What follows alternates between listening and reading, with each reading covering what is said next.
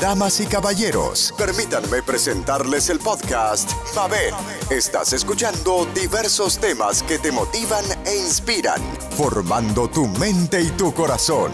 Gracias por escucharnos y bienvenidos.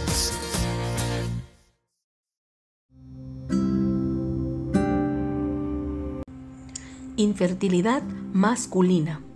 Se define como la falla para concebir, a pesar de establecer relaciones sexuales sin protección durante un año. Casi 15% de las parejas experimentan infertilidad y de este grupo, 20% tienen un factor masculino como único responsable. Los factores masculinos contribuyen en otro 30% de los casos. La infertilidad masculina se identifica por anomalías en un análisis de semen. Sin embargo, otros problemas pueden contribuir a infertilidad a pesar de que el semen sea normal. Las causas de infertilidad masculina varían de manera extensa y los urólogos están preparados para evaluarlas. Anatomía del eje hipotalámico hipofisario gonadal. El hipotálamo recibe e integra información neuronal proveniente de la amígdala, el tálamo, la protuberancia, la retina y la corteza. Adenohipófisis. Se localiza dentro de la silla turca del cráneo y secreta una serie de hormonas peptídicas, incluidas las gonadotropinas. La lutropina y la folitropina son glucoproteínas compuestas de subunidades alfa y beta y cada una codifica un gen separado.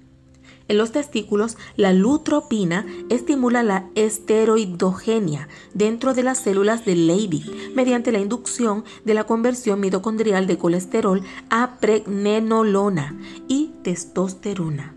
La folitropina se fija células de Sertoli y membranas espermatogoniales dentro de cada gónada y es el principal estimulador del crecimiento de los túbulos seminíferos durante el desarrollo e inicio de la espermatogenia en la pubertad. En adultos, la principal función fisiológica de la folitropina es mantener la cantidad normal de espermatogenia. Esta es la folitropina. Tanto la folitropina como la lutropina se fijan a los receptores de la superficie celular que activan la adenilatociclasa y causan aumentos en el monofosfato de adenosina cíclico, CAMP, intracelular. La adenohipófisis también produce y secreta prolactina, que tiene el efecto en el eje HPG y la fertilidad. La prolactina es una proteína grande de 23 kDa, es globular y potencia la producción de leche y la lactancia en el embarazo. La función de la prolactina en hombres es mal comprendida, pero puede aumentar la concentración de receptores de lutropina en las células de Leydig y puede ayudar a sostener concentraciones intratesticulares elevadas de testosterona. Así que señoras y señores, los hombres sí tienen prolactina sí tienen. También puede aumentar los efectos de los andrógenos en el crecimiento y las secreciones de las glándulas sexuales accesorias masculinas. Los testículos. La reproducción masculina normal requiere que estas gónadas tengan fusión endocrina para producir esteroides y exocrina para madurar y excretar espermatozoides. Recuerda, el testículo tiene función endocrina produciendo esteroides y exocrina con maduración y excreción de espermatozoides, ambas funciones bajo el control del eje HPG. La esteroidogenia ocurre en el compartimiento intersticial, donde residen las células de Leydig. La espermatogenia ocurre en los túbulos seminíferos, con el apoyo de las células de Sertoli testículo endocrino.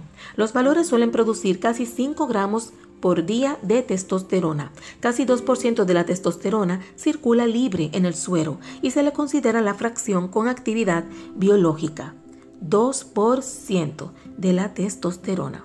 Esta está unida a globulina fijada a la hormona sexual SHBG y en una extensión un poco menor albúmina dentro de la sangre. Esta testosterona se metaboliza en dos metabolitos primarios, la dihidrotestosterona DHT mediante la enzima 5-alfa reductasa y el estradiol mediante la enzima aromatasa. El DHT es un andrógeno más potente que la testosterona y en muchos tejidos la conversión de testosterona en DHT es necesaria para la acción del andrógeno. Testículo exocrino.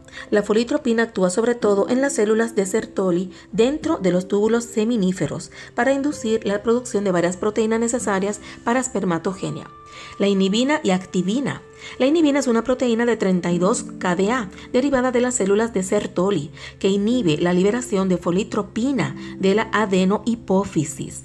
La folitropina estimula la producción de inhibina. O sea, fíjense en esto. La inhibina va a ser derivada de las células Sertoli inhibiendo la folitropina de la adenohipófisis y esa folitropina estimula a la inhibina. O sea, una a otra, una estimula y la otra inhibe. Vamos a pensar en una pareja. Inhibina es, no sé, la pareja número uno, porque no quiero decir hombre o mujer. Este es el, sujeto número uno en la pareja y folitropina es, es el número dos. Pero folitropina es una persona muy positiva siempre está estimulándole la producción de inhibina. Es una persona que estimula, pero inhibina, mala, mala gente, mala fe, es la que inhibe. Inhibina inhibe a folitropina.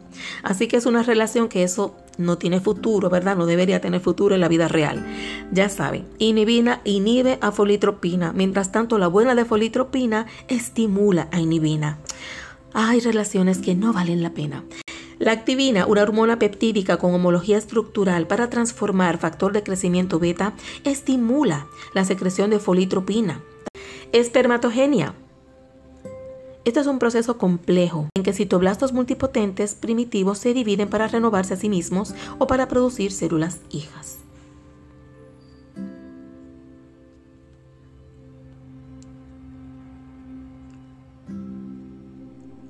Aquí en la espermatogenia vamos a incluir a las células de Sertoli, porque estas recubren los túbulos seminíferos y están vinculadas a unión intercelular hermética. Estos complejos de unión dividen el espacio del túbulo seminífero en los compartimentos basales, que es la membrana basal, y la adluminal, que es la luz, y forman la base de la barrera hematotesticular, la membrana basal y la luz. Estas células de Sertoli propician la espermatogenia y participan en la fagocitosis de células germinativas.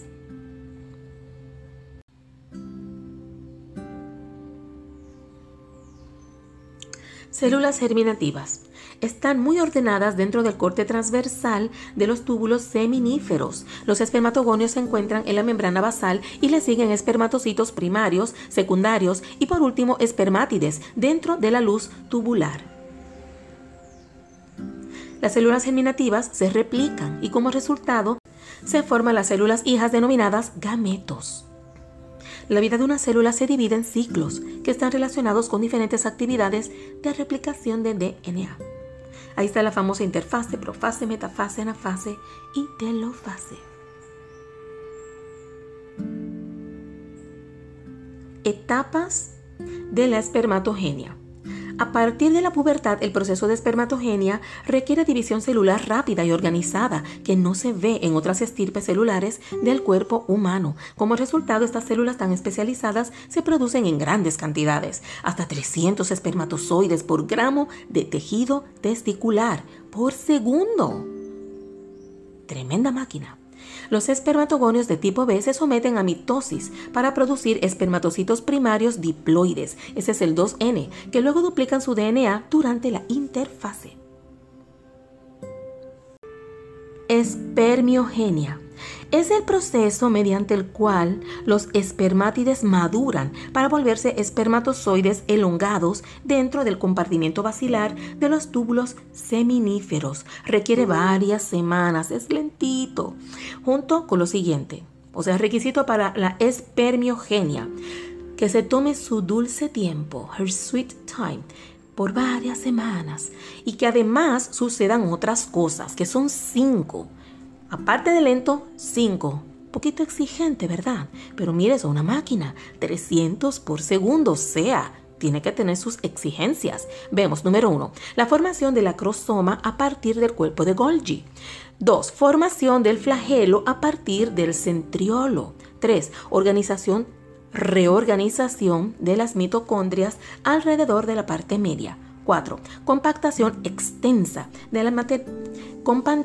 Número 4. Compactación extensa del material nuclear. Y número 5. Eliminación de citoplasma residual. Solamente, solamente. Muchos elementos celulares contribuyen a los cambios morfológicos celulares durante la espermiogenia, como la estructura de los cromosomas, las proteínas cromosómicas relacionadas, la capa de teca citoesquelética perinuclear, los microtúbulos en el núcleo, la actina subacrosómica. Bueno, son tantas y yo tengo tanta fe que eso no salga en el examen. Maduración de los espermatozoides. Los espermatozoides testiculares tienen movilidad limitada o nula, por tanto son incapaces de fertilizar de manera natural un óvulo, lo que tiene consecuencias clínicas significativas. Tan limitados los pobres espermatozoides. Ellos son muchos, son 300 por segundo, pero limitados los pobrecitos. Y muchos requisitos que dura semanas más los cinco pasos que dije anterior. Así que, ya usted ve. Diagnóstico de infertilidad masculina. Los procedimientos quirúrgicos en la vejiga, retroperitoneo o pelvis pueden llevar infertilidad al causar disfunción eyaculatoria por daño del cuello de la vejiga los nervios simpáticos o el plexo nervioso pélvico. Así que un daño a su vejiga, hombres o chica que tienes a tu caballero esperando para quedar embarazada. Si se le dañó el cuello de la vejiga, puede quedarse infértil. Mucho cuidado si tienes tu pareja o si tienes tu hijo varón que se está operando o si eres un varón escuchándome. La cirugía por hernia puede producir obstrucción de los conductos deferentes en 1% de los casos. Las enfermedades infantiles pueden tener efecto significativo en la fertilidad. La orquitis unilateral mercada se observa en casi un tercio de las infecciones parotídicas postpuberales.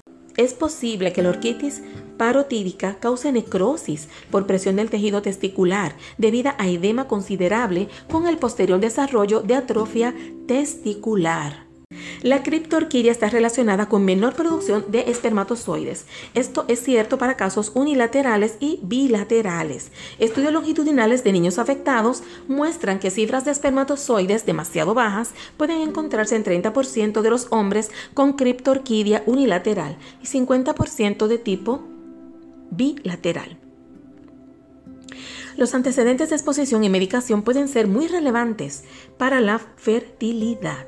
Otras características relacionadas con la infertilidad son obesidad, exposición a radiación electromagnética como exposición significativa a líneas de alta tensión, teléfonos celulares en la posición de encendido.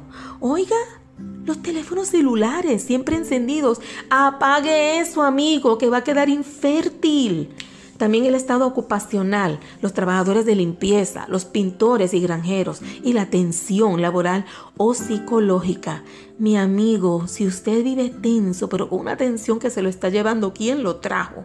Usted puede quedar infértil.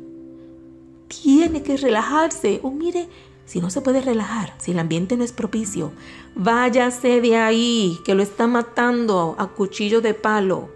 Los antecedentes familiares y de desarrollo también proporcionan pistas sobre la etiología de la infertilidad. Antecedentes familiares de mucoviscidosis, que es un trastorno relacionado con ausencia congénita de los conductos deferentes, o trastornos de intersexo, son importantes. La existencia de hermanos con problemas de fertilidad pueden sugerir que en la familia existe una microeliminación en el cromosoma Y o una anomalía citogenética en el cariotipo.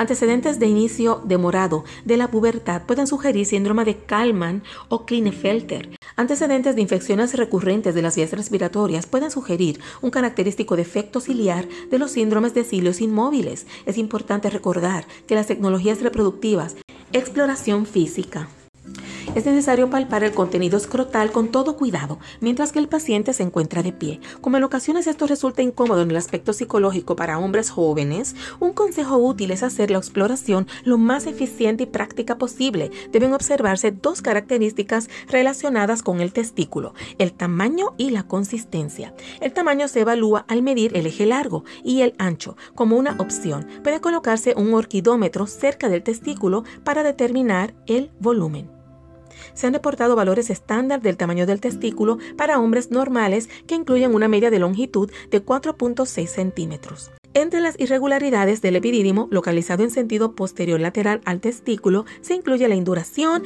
el dolor a la palpación o quistes. Resulta fundamental observar la presencia o ausencia de los conductos deferentes escrotales, porque 2% de los hombres infértiles pueden presentar CAVD o CAFT.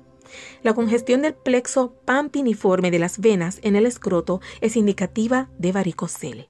La asimetría de los cordones espermáticos es, la observación inicial usual, seguida de la sensación de una bolsa de gusanos, cuando se produce la circulación sanguínea retrógrada a través de las venas panpiniformes mediante una maniobra de valsalva.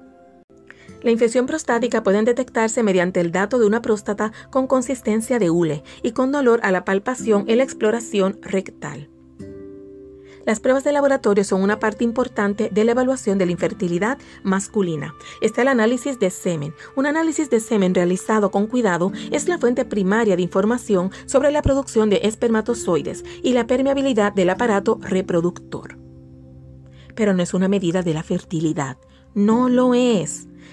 Recolección de semen. La calidad del semen puede variar de manera amplia en un individuo normal de un día a otro y los resultados del análisis de semen son dependientes de la técnica de recolección. Por ejemplo, el periodo de abstinencia sexual antes de la recolección de la muestra es una fase de amplia variabilidad. Con cada día de abstinencia hasta una semana, el volumen de semen puede aumentar hasta 0.4 mililitros y las concentraciones de espermatozoides pueden aumentar en 10 a 15 millones de mililitros. La movilidad de los espermatozoides tiende a caer cuando la abstinencia es mayor a 5 días. Por esta razón, se recomienda que el semen se recolecte después de 48 a 72 horas de abstinencia sexual, no 5 días. ¿Quién dijo eso? Es 48 a 72 horas. Quien diga eso, que lea este libro o que cambie el libro.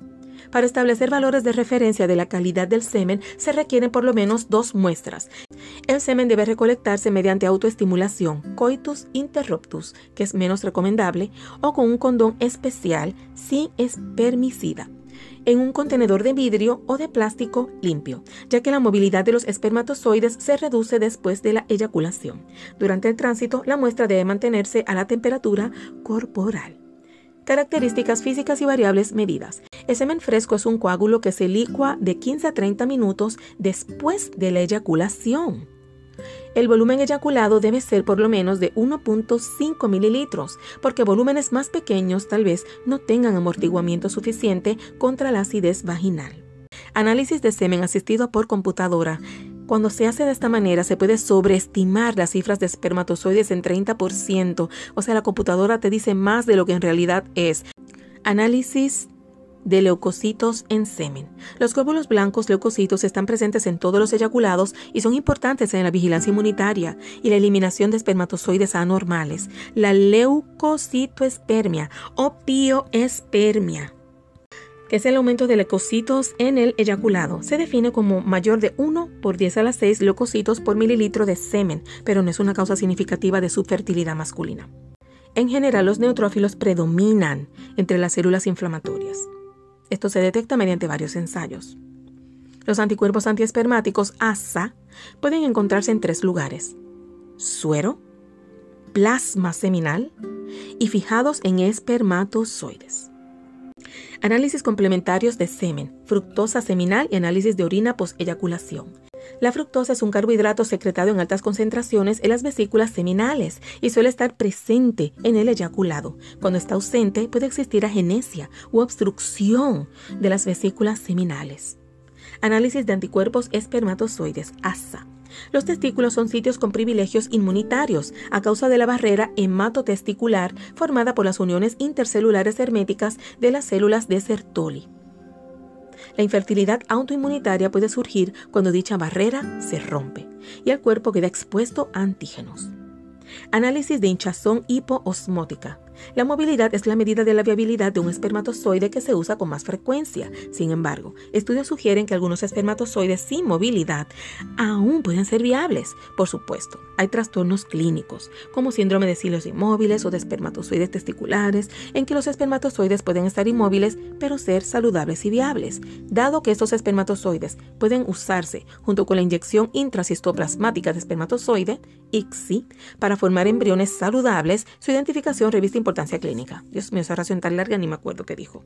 Ensayo de penetración de los espermatozoides. Es posible medir la capacidad de los espermatozoides humanos para penetrar un óvulo. El óvulo de hámster permite la fecundación de interespecies y este, esta forma de bioensayo puede arrojar información y se esperaría que los espermatozoides infértiles penetren y fertilicen una fracción más baja. Las indicaciones para el ensayo están limitadas a situaciones donde hace falta información funcional. Tanta baba. Ensayo de fragmentación del DNA del espermatozoide. Eso hay una evidencia creciente de que la integridad del espermatozoide en el DNA es importante para la fertilidad. Importante. Evaluación hormonal. La evaluación del eje hipofisario gonadal proporciona, proporciona. la evaluación del eje hipofisario gonadal, de nuevo. La evaluación del eje hipofisario gonadal proporciona información valiosa la evaluación del hipofisario gonadal proporciona información valiosa sobre el estado de la producción de espermatozoides. La función anormal del eje HPG puede ser una causa de producción deficiente de espermatozoides y de infertilidad. Aquí puede haber hiperprolactinemia, deficiencia de gonadotropina e hiperplasia suprarrenal congénita.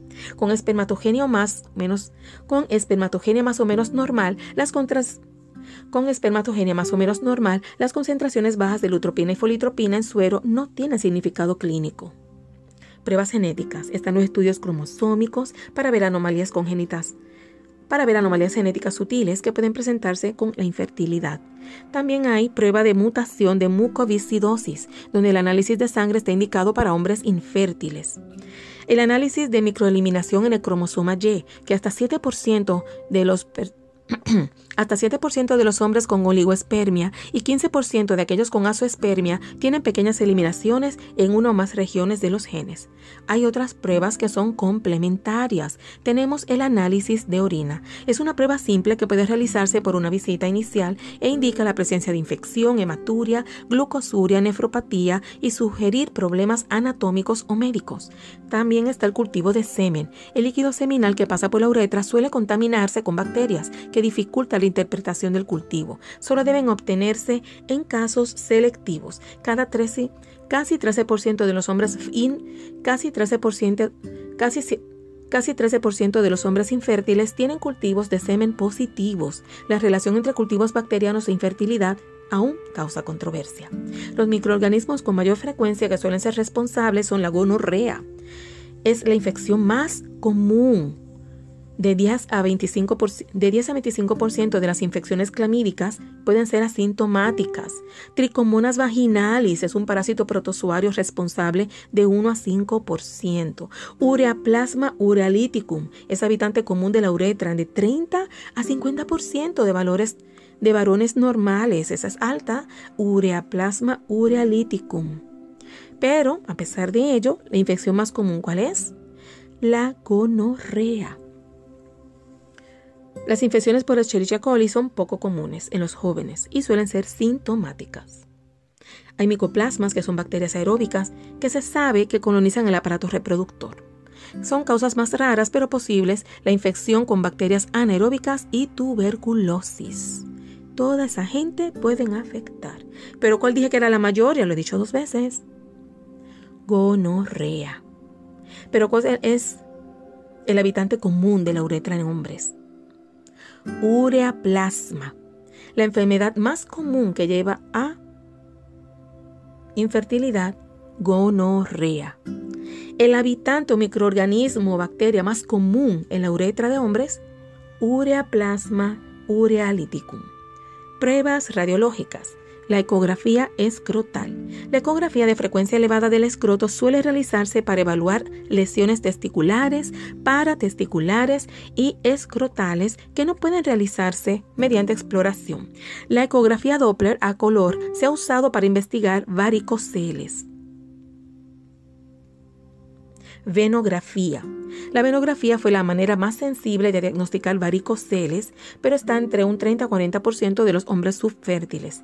Pueden detectarse mediante venografía en 70% de los casos. Es invasora, costosa y dependiente del técnico. Si el técnico no sirve, usted perdió su dinero. Se indica sobre todo para guiar la embolización percutánea de varicoceles.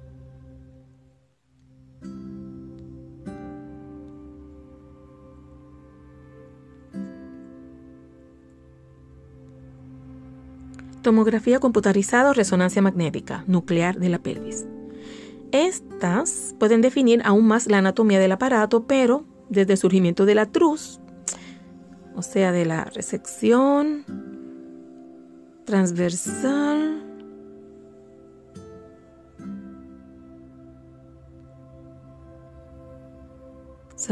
ultrasonido de resección total. Ay, Dios mío, ¿cuál era la truz?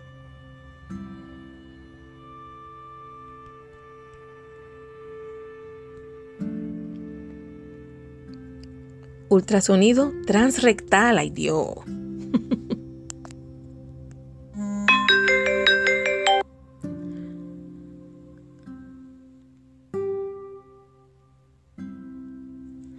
Sin embargo, desde el surgimiento del ultrasonido transrectal o TRUS, estos estudios tienen pocas indicaciones.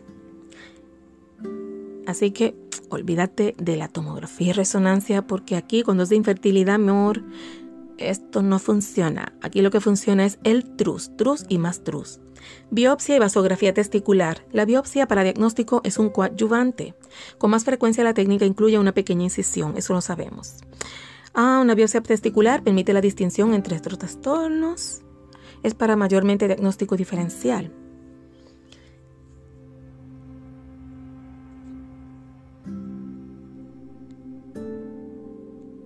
La biopsia no está indicada por oligoespermia, a menos que sea grave o que se alterne con azoospermia, que es criptozoospermia.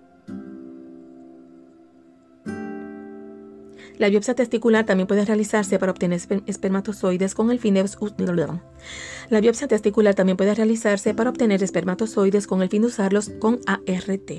Aspiración de varios sitios. Aspiración de varios sitios de los testículos con aguja fina. No se logra obtener esas células de 25 a 50% de los hombres con problemas de espermatogenia.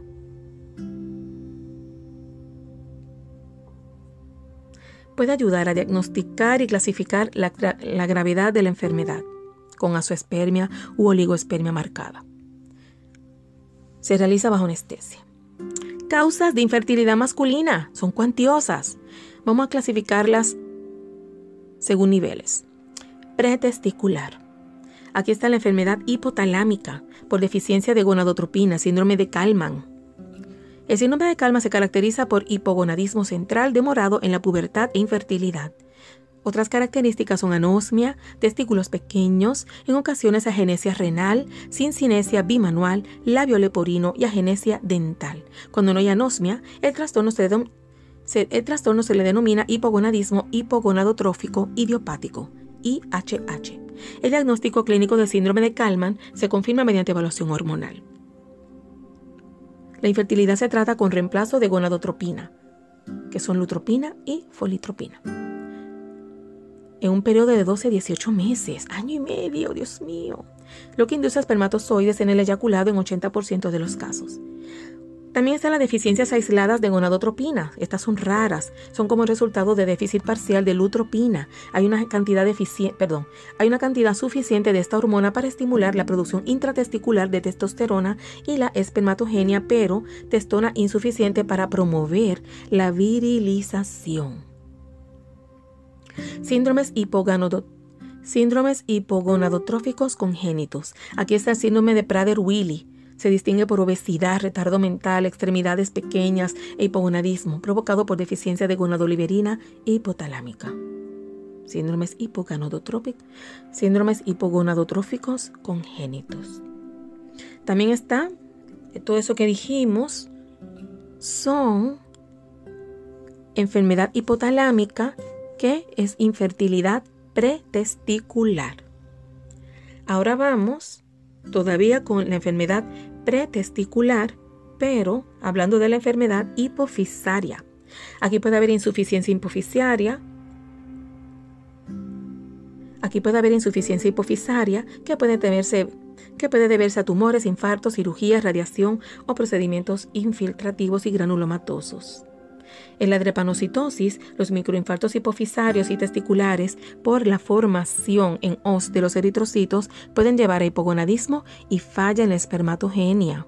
Los hombres con drepanocitosis, eso es falsemia, tienen menos testosterona y concentraciones variables de lutropina y folitropina. Folitropina. Hiperprolactinemia, esa es otra que cae en la enfermedad hipofisaria, que son pretesticulares. Esta es, hay una elevación de la prolactina circulante que puede causar hipogonadismo hipogonadotrófico.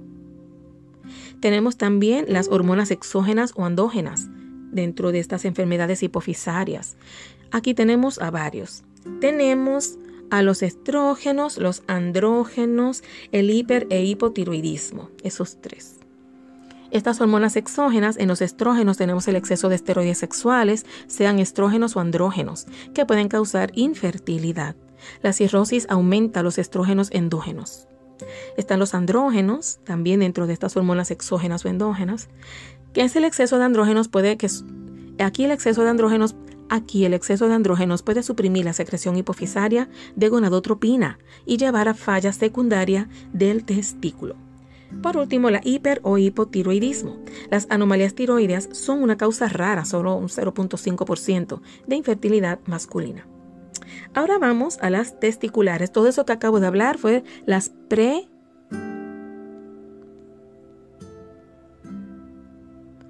pretesticulares. Ahora vamos a las testiculares. Este tema está largo y tendido. Las testiculares son cuando muchos trastornos que causan infertilidad actúan en los testículos. A diferencia de muchos trastornos pretesticulares, estas son tratables mediante manipulación hormonal. Casi todos los defectos testiculares son irreversibles. Pero, ¿qué? Ajá. No acabo de decirme que son tratables. Ah, lo que son tratables son los pretesticulares. Volvemos, volvemos. A diferencia de muchos trastornos pretesticulares que sí son tratables mediante manipulación hormonal, aquí lo que voy a hablar ahora, los testiculares, casi todos son irreversibles, casi todos. Esto puede ser por causas cromosómicas, síndrome de Noonan, que es un síndrome de Turner masculino. Las cromosómicas son el síndrome Klinefelter, reverso de sexo, síndrome XYY. O sea, serían, las cromosómicas son las XXY. XX y XYY. También la distrofia metónica, síndrome de testículos que se desvanecen por anorquia bilateral, síndrome de solo células de Sertoli con aplasia de células germinativas, microeliminaciones de cromosoma Y, llamado DAS con Z, gonadotoxinas como radiación y fármacos, enfermedad sistémica como insuficiencia renal, insuficiencia hepática, drepanocitosis, la actividad defectuosa de andrógenos, lesión testicular que lleva orquitis, torsión o traumatismo, la criptorquidia, el varicocele y la idiopática. Cuando no hay nada, no hay una explicación idiopática. ¿Qué cosa? Otras causas y síndromes genéticos son el síndrome, ya lo dije, todos ellos, y no los voy a explicar porque son latosos, largos y demasiado Entonces, me faltan las posttesticulares. ¿Dónde están, amiguitos, que no los veo? Aquí está.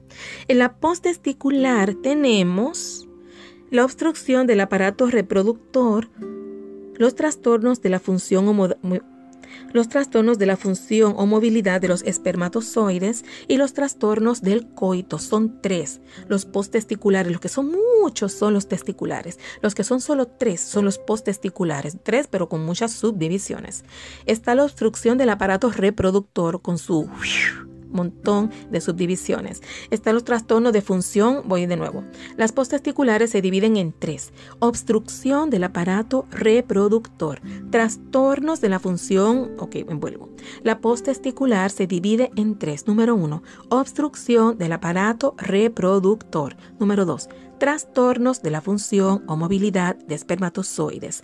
Número tres, trastornos del coito. En la primera, obstrucción del aparato reproductor, ahí están los bloqueos congénitos, la ausencia congénita de conductos deferentes, llamado CAFT, síndrome de Young, obstrucción idiopática epididimaria, poliquistosis renal, obstrucción del conducto eyaculador, bloqueos adquiridos, vasectomía, cirugía inguinal, infección, bloqueos funcionales, lesión del nervio simpático y farmacológica. todo es obstrucción. Mire que una medicina causar obstrucción, pues sí. Número 2. Trastornos de la función o movilidad de espermatozoides. Ahí hay solamente cuatro. Los síndromes de cilios inmóviles, los defectos de madurez, la infertilidad inmunitaria y la infección. Ay, Dios mío, de nuevo. Los trastornos de la función o movilidad de los espermatozoides se divide en cuatro. 1. Síndromes de cilios inmóviles. 2. Defectos de madurez. 3. Infertilidad inmunitaria. 4 infección. Y por último, de las, de las posttesticulares tenemos los trastornos del coito. Ahí solo se divide en tres. Impotencia, hipospadias y calendarización y frecuencia. Hasta ahí lo voy a dejar. No, los tratamientos quirúrgicos. La conveniencia de la cirugía en el tratamiento de ciertas causas está bien determinada tiene buena relación costo-efectivo. Aquí está la varicocele, que la relación de varicocele con infertilidad es bien conocida. La reversión de la vasectomía. La obstrucción del conducto eyaculador, que sería EDO, EDO que se debe sospechar cuando el volumen eyaculado es menor de 1.5 mililitros sin identificarse eyaculación retrógrada ni déficit hormonal. Y por último, la electroeyaculación, perdón, hay más. Tenemos la electroeyaculación, hay una falla completa de emisión y eyaculación que ocurre con más frecuencia por lesión de la médula espinal. Está la recuperación de espermatozoides. Las técnicas de recuperación para aquellos quien la eyaculación de esas células no es posible porque carecen del sistema de conductos deferentes. Eso es exclusivo para esa persona. Aspiración Ok, ¿cómo podemos recuperar los espermatozoides? Pues mire, por aspiración del conducto deferente, aspiración de espermatozoides epididimarios, por recuperación de espermatozoides testiculares.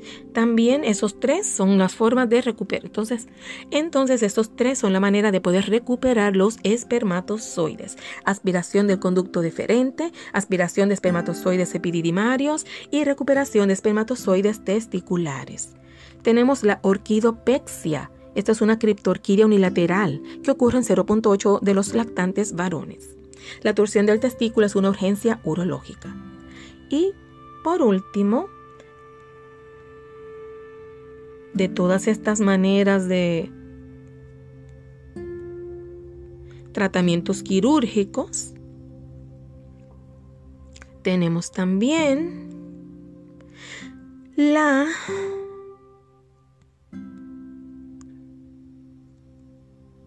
ablación hipofisaria, donde la hiperprolactinemia de un adenoma hipofisario puede tratarse por medios quirúrgicos. Si el adenoma es visible por radiografía, que se ve un macroadenoma, entonces es posible la ablación quirúrgica transesfenoidal. Pero si el adenoma no es visible, que es un microadenoma, lo más adecuado es el tratamiento médico con agonista de la dopamina, bromocriptina o un derivado.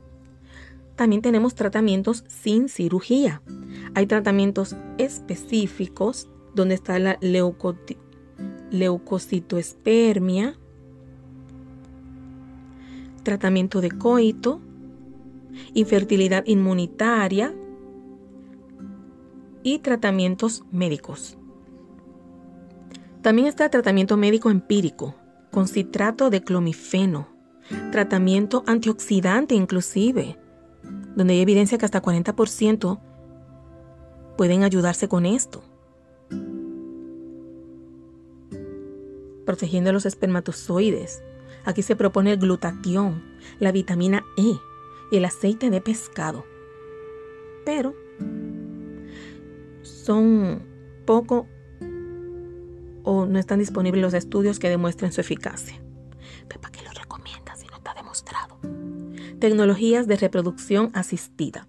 Esto es la inseminación intrauterina, la fecundación in vitro, el diagnóstico genético con preimplantación, implicaciones de la infertilidad masculina no relacionada con la reproducción, Dice que más allá de la tensión psicosocial y marital relacionada con la infertilidad, en varios estudios se ha sugerido que ese problema puede ser marcador de la salud general. A partir de un estudio danés grande, se sugirió que la fertilidad masculina puede estar relacionada con la longevidad, por lo que los varones con semen de mejor calidad tienen mortalidad menor. Viven más, son más felices, ¿será cierto? No más felices, no, pero viven más. ¿Hay calidad de vida? Eso no sé, pero que viven más, viven más. The End. Espero que les haya interesado este tema tan largo y extenso de la infertilidad. Espero que les haya gustado este tema tan largo y extenso de la infertilidad masculina. Chao.